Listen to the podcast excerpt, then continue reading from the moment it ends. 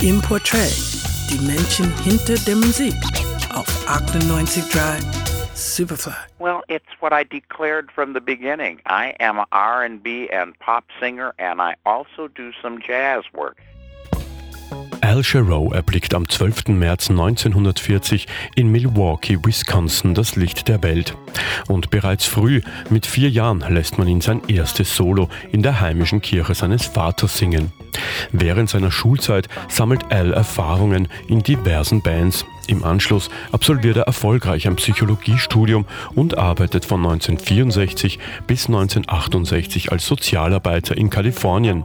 Dort führt Jarreau ein Doppelleben. Tagsüber arbeitet er als Rehabilitationsberater, abends tingelt er mit einem Trio durch die Clubs, das von dem damals noch unbekannten George Duke geleitet wird.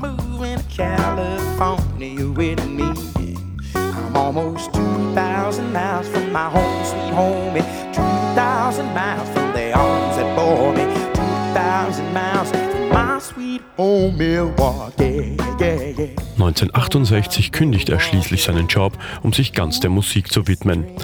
Der Begegnung mit dem brasilianischen Gitarristen Julio Martinez entwickelt Al seinen unverwechselbaren Gesangsstil. 1971 gründen die beiden eine Rockgruppe namens Jarreau. In den folgenden vier Jahren erspielen Julio und er sich eine stetig wachsende Fangemeinde. Zu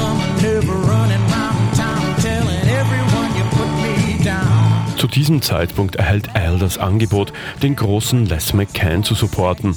Der daraus resultierende Plattenvertrag mündet im Debütalbum We Got By aus dem Jahre 1975. Ein Jahr darauf tourt er erstmals durch Europa. Die Tour wird ein triumphaler Erfolg und katapultiert ihn mit einem Schlag in die Riege der Vocal Jazz Stars.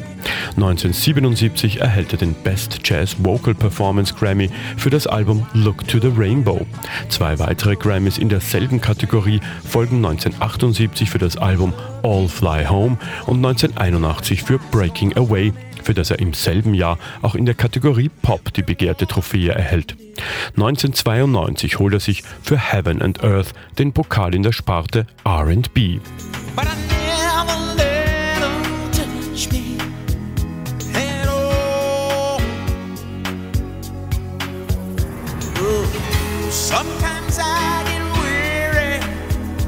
Zwei Jahre später veröffentlicht Al Jarreau mit Tenderness ein inspiriertes Live-Album, das zusammen mit Look to the Rainbow zu seinen erfolgreichsten zählt.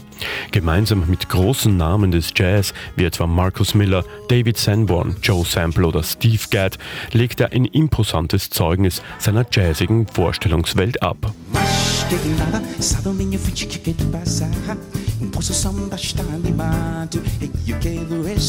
Neben seinen unzähligen Veröffentlichungen auf diversen Labels war Al Jarreau auf den Bühnen der Welt zu Hause.